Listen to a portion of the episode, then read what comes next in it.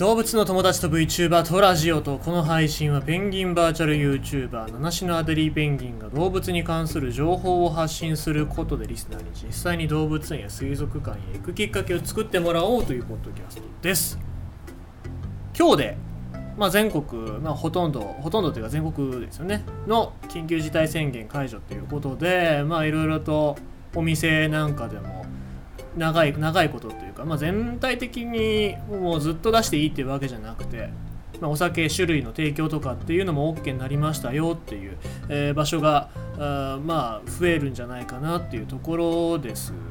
ねまあまあお店なんかにも行きやすくなったかなっていうとこですけども、えー地元の NHK のニュース番組なんか見ておりますとその承認マーク、えー感染防止対策用の承認マークみたいなのっていうのを、まあ、県だったりとか市、まあ、自治体から提供する。でそのお店は OK ですよ。そのお店は、えー夜7時までだったんだけども8時まで OK ですよ。9時まで OK ですよ。みたいなそういう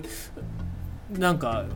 ことが許されるみたいなね。なんかそういうあれらしいんですけども。ただ申請してる店も少ないらしいしあと申請したんだけどもまだまだなんか全然いつ審査に来ますよみたいな連絡が来てないっていうお店もたくさんあるらしいのでね。まあそこら辺がちょっとまあ後手後手になってるな全国的にそうなってるなっていうところ。まあ実際お役所の方々っていうのはすごく忙しく、えーされておりますのでまあそこら辺に対してねあこうガヤガヤ言っても仕方がないとは思うんだけどもあまあ増えればいいかなと思いますよね。うん。で僕が開けたらやりたいことはあれですね。僕大好きな、えー、カイジの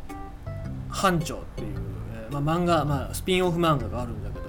えー蕎麦屋さん蕎麦屋さんに昼頃平日の昼頃にスーツを着て行ってそこで他のサラリーマンたちが蕎麦だったりっていうのをガツガツザラザラ食って忙しくしてるところであのビールもらおうかなっつって天ぷらとビールもらおうかなっつって周りを見にこう見ながら優越感に浸りながらビールを飲むっていうあれやりたいですね、えースーツ着とかないといけないらしいから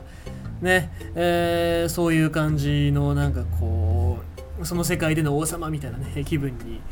なったら楽しいだろうなとかっていうふうにも思いますけども。まあそんな性格の悪いことでしちゃいけませんね。はい。まあ、えー皆さんもあの水族館だったり動物園だったりっていうところにね行ってほしい。じゃあ、まあ、話まとめちゃダメですけども。はい。えー、お話。昨日に続いて油壺のお話をしましょう。VR 京急油壺マリンパークで思い出と歴史を残すクラウドファンディング実施。10月7日から10月31日まで。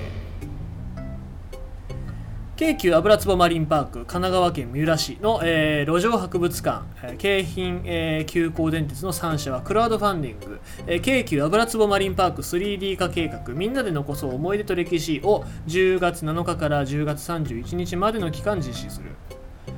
同計画は9月30日に53年の営業を終了する京急油壺マリンパークの建物の 3D データや画像や動画資料や人々の思い出を未来に残すことを目的に最新技術を用いて広く 3D 化しバーチャル空間に再構築した VR 京急油壺マリンパークを制作するもの。ありがたいですね。なんかこれ僕らしい僕のなんか活動的にもかぶってるので嬉しいなと思いますけども。クラウドファンディングの目標金額は300万円で目標金額に達した場合は、えー写真計測フォトグラメトリーやレーザー計測などの最新技術を用いて京急油壺マリンパークの水族館、えー魚の国の展示室を 3D で記録再構築するという。制作した 3D データは2022年夏に XR プラットフォームスタイリー上での一般公開が予想予定されており参加者には、えー昔大ホウジロザメの 3D プリントフィギュアなど限定オリジナルグッズが返礼されるということですね。あの昔大ホウジロザメは、えー入り口、まあ、入って一番最初の入り口のところに、えーあるでっかい、えーサメの口の型ですけどもね、えーあれの 3D プリンター。で、えー作ったレプリカが、えー贈呈されるということですね。もういいですよね。なんかあのーペンペン入れじゃないペンを立てかけておくのとかあのデスクトップの周りに置いとくのもすごく映えるんじゃないかなって思いますけど。また VR 京急油壺マリンパーク内にこれまで同館を訪れた人々の思い出や写真同館の資料を展示する思い出館も公開するという。当館は1968年に当時魚博士と多くの人から慕われていた魚類学の権威である、えー、末広、えー、康夫氏初代館長の構想のもと東洋一の水族館として開館した。また当時としては最新最先端の、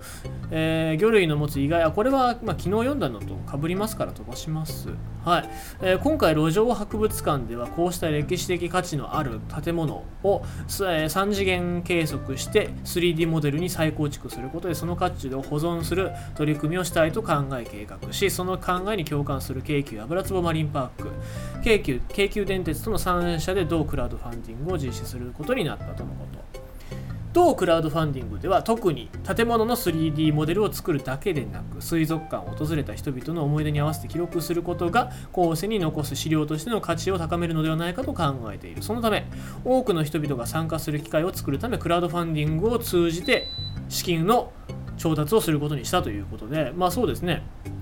企業がさっさとお金出してやっちまえば早いんでしょうけども、まあいろいろな人の思い出とかね、思いっていうのを乗っけるためにも、えー、こうやってクラウドファンディングをしましたよっていうところなんでしょうな。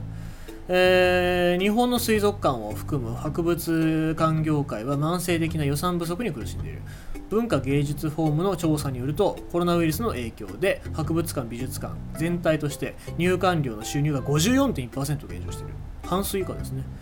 同社らはこうした状況下で未来に対して少しでも歴史的な価値を残すための手段として同クラウドファンディングのような形での取り組みの有効性を検証していきたいと考えているとしているということでございますね。まあただお金を集めるっていうだけじゃなく